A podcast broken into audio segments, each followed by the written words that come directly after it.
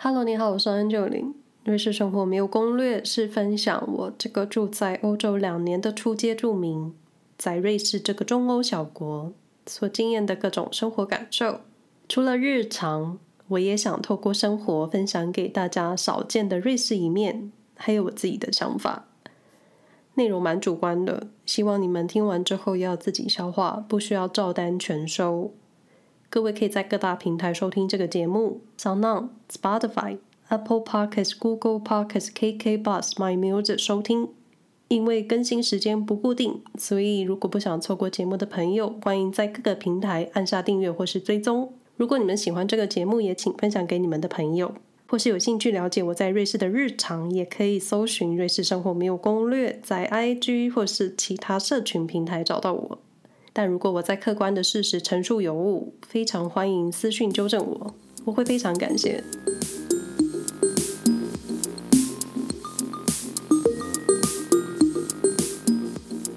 在进入主题之前，想跟收听节目的你们说一些话。瑞士生活没有攻略是一个瑞士生活的日常画面，这里不太会有大家都知道的瑞士美好的样子。我知道瑞士很好。但有时候因为太好了，所以可能会忽略一些地方，或是因为太好了，所以当你发现一些黑暗面的时候，内心对于这个国家的刻板印象就会有很大的反差冲击。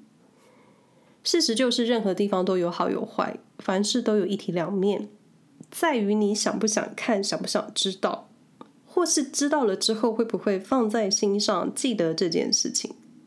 前阵子有个网友留言给我，说他很喜欢瑞士，除了这里有许多语言之外，还有许多瑞士美好的风景，还有瑞士没有难民问题。嗯，看到这句话的时候，我心中只有一个 哦不，瑞士有不少藏起来很多人看不到的问题，或是你不会联想到的问题。瑞士当然有难民问题，可能相较其他欧洲国家，这个问题不大，或是没有特别被报道。那瑞士移民问题也有贫穷问题，有各种问题。只是当你看待这些议题的时候，你要不要再近距离看个仔细而已。当然，瑞士距离台湾很遥远，很多事情远远的，有距离就很美。那现在我在瑞士很近。打开窗户就是看到瑞士的湖水、瑞士的小山丘，呼吸瑞士的空气，就是这么近。那距离越近，感受就越不一样。然后很多人就会纳闷：住在瑞士会有人需要被帮助吗？在搬来瑞士之前，我从没有想过这个问题。或是你跟我一样，很少知道瑞士的弱势，生活在瑞士贫穷线以下的那些人。事实就是你看不到，或是在瑞士旅行的时候，你不会走到他们的生活社区，但实际是有的，或是很多人选择忽略。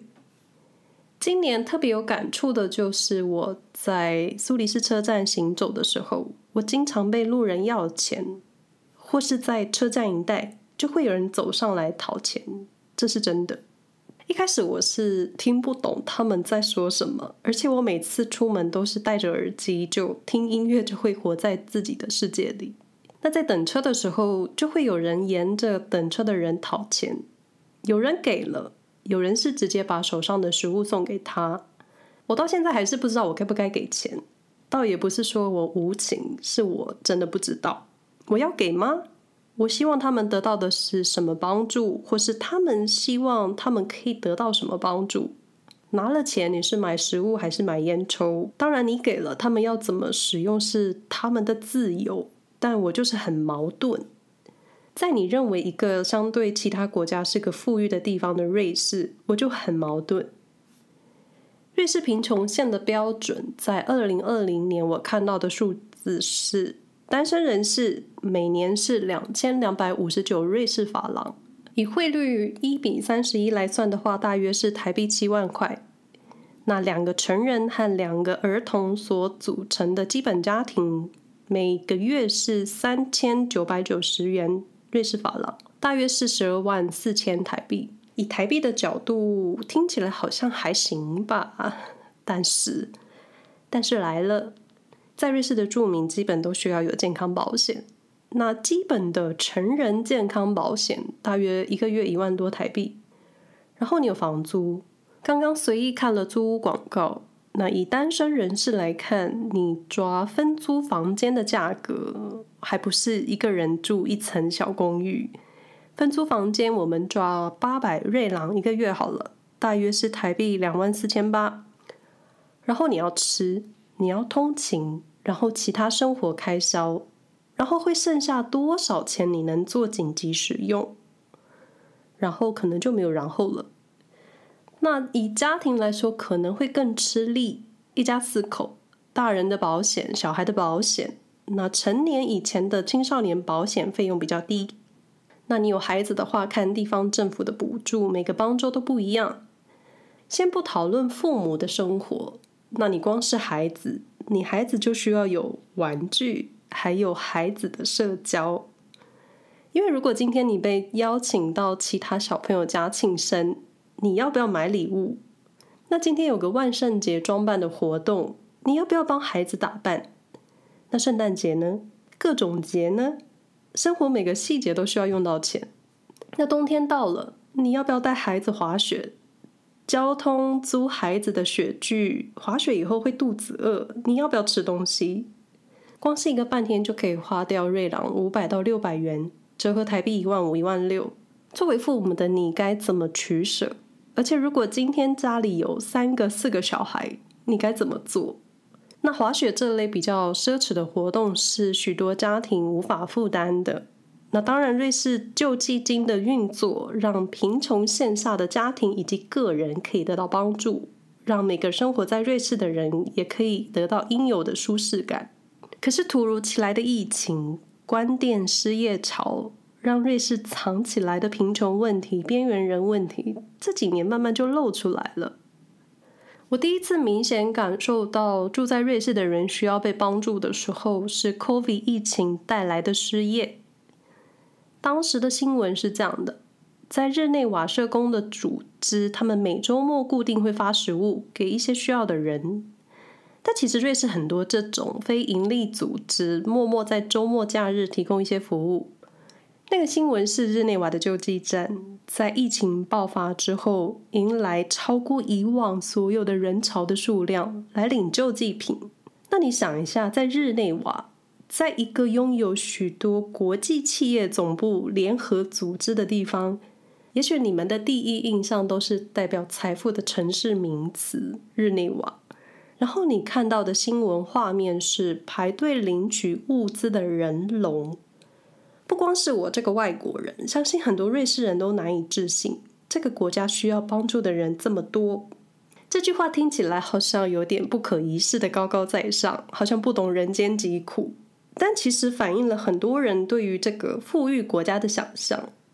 一个疫情让许多家庭陷入困境，所以可以推测，在没有疫情的时候，也许大家的生活已经过得很紧绷，那失业只是压垮的最后一根稻草。年底因为 Omicron 的关系，我们取消了旅游行程，多了一些时间，所以也做了一些其他的事情。我先生就是一个心很大。对于许多人，对于社会，对于弱势，是一个很有爱的人。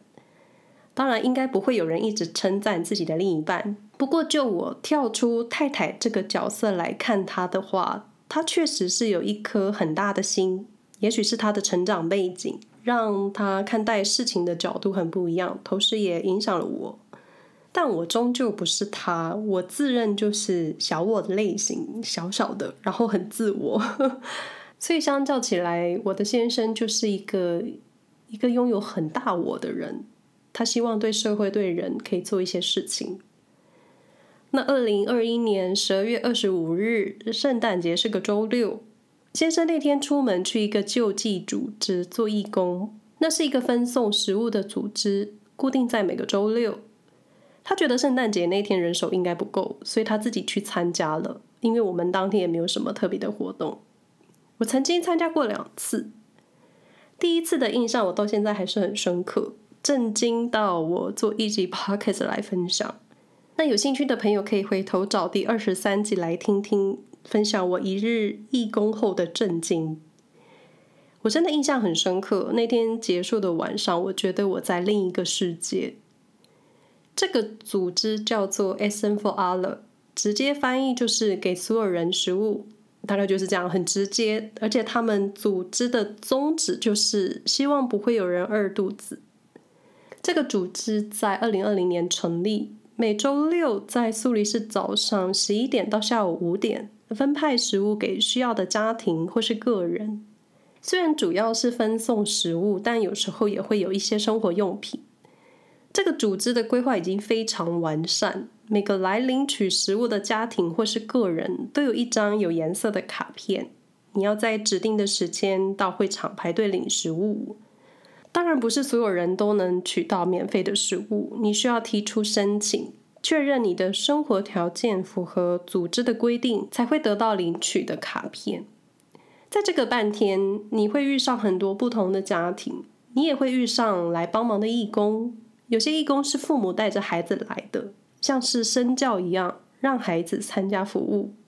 然后你在食物分送台的后端看着排队的家庭，妈妈带着五六个小孩离开的时候是满手的食物。我内心蛮矛盾的，因为这个社会结构有太多无法理解的地方。我当时还有一个想法。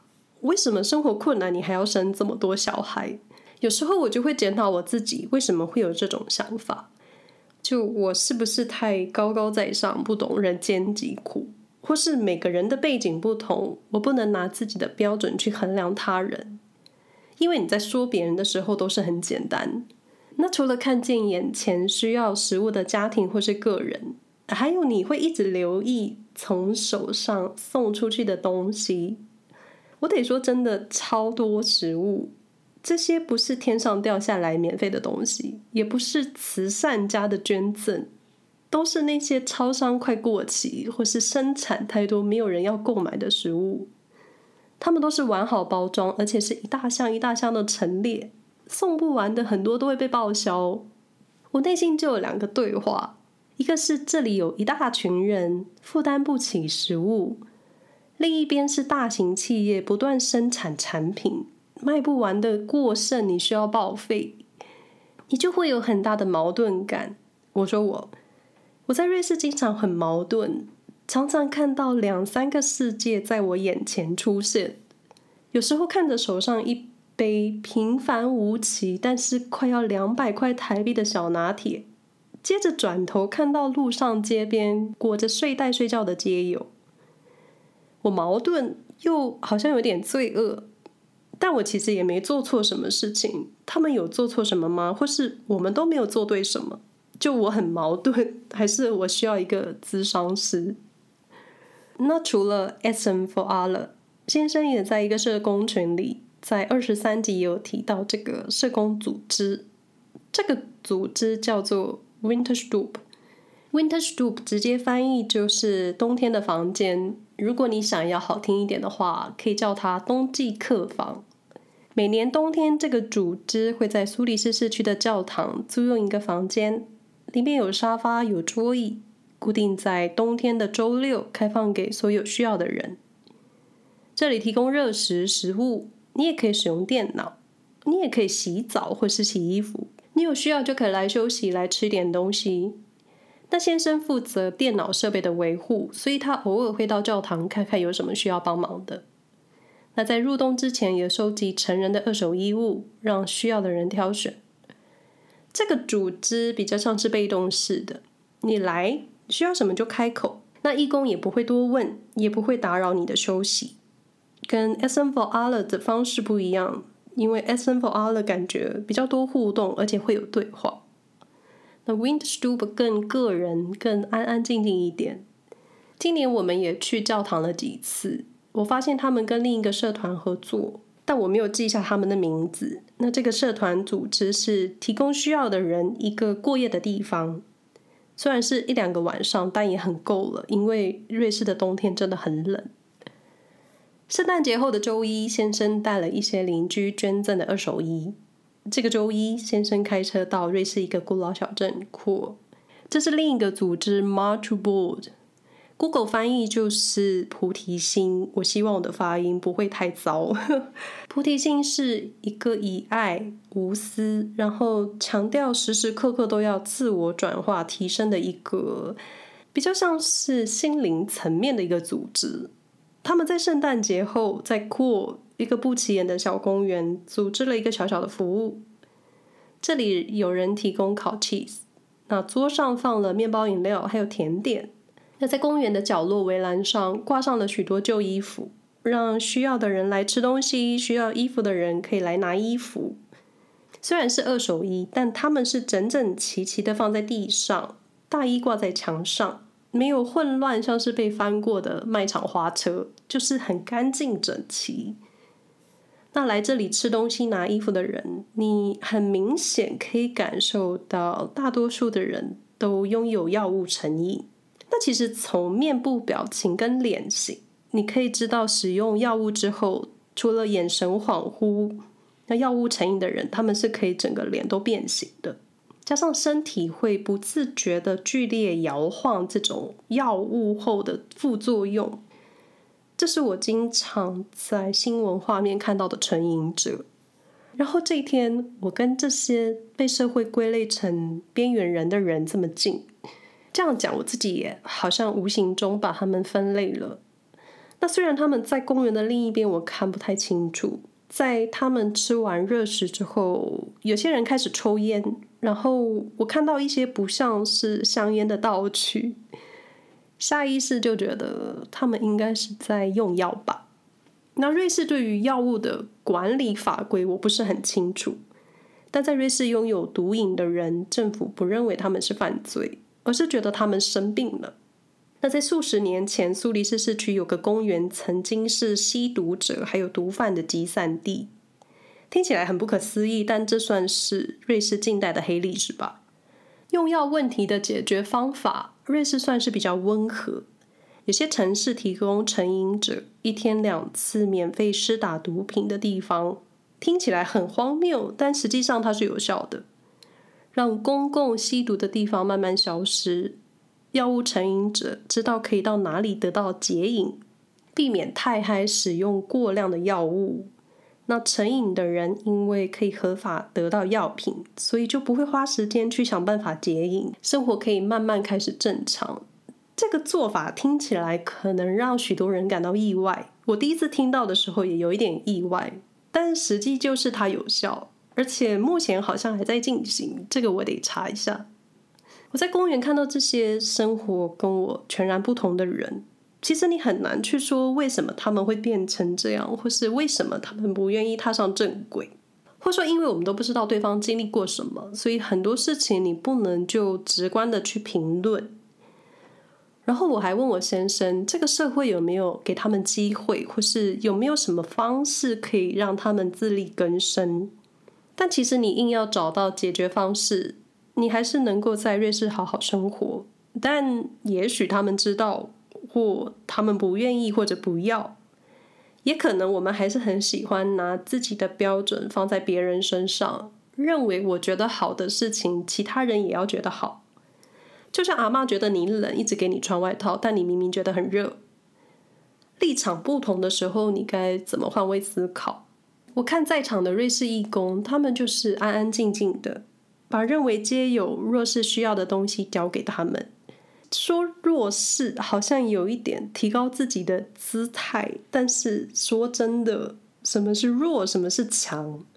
我们真的强大到可以决定别人是弱，或是谁是弱吗？就我觉得这样下去，我会陷入自己思考的深渊。自己不是要说我们去帮助别人这件事情有多么高贵、多么厉害。其他愿意牺牲假日的义工，我觉得他们心应该也是很大。我比较像是在旁边看看能做什么的路人。不过我经常想到电影《寄生上流》管家妈妈的一句话：“因为有钱，所以善良。”当然有余力去帮助别人都是好事，但不知道为什么这句话经常在自己的脑中出现。我们现在可以吃饱睡暖，确实要感激，但目光投射在所谓的社会边缘人、社会弱势、贫穷家庭的时候。我其实也五味杂陈，尤其又住在所谓富裕国家瑞士的时候，内心就是巨大的矛盾。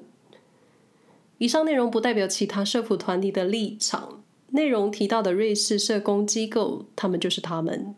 我分享我看到的，跟我所想的。虽然我非圣人，但也希望各位可以珍惜所有。感谢你们收听，而且听到这，希望你们都平安。那我们下回再聊喽，拜拜。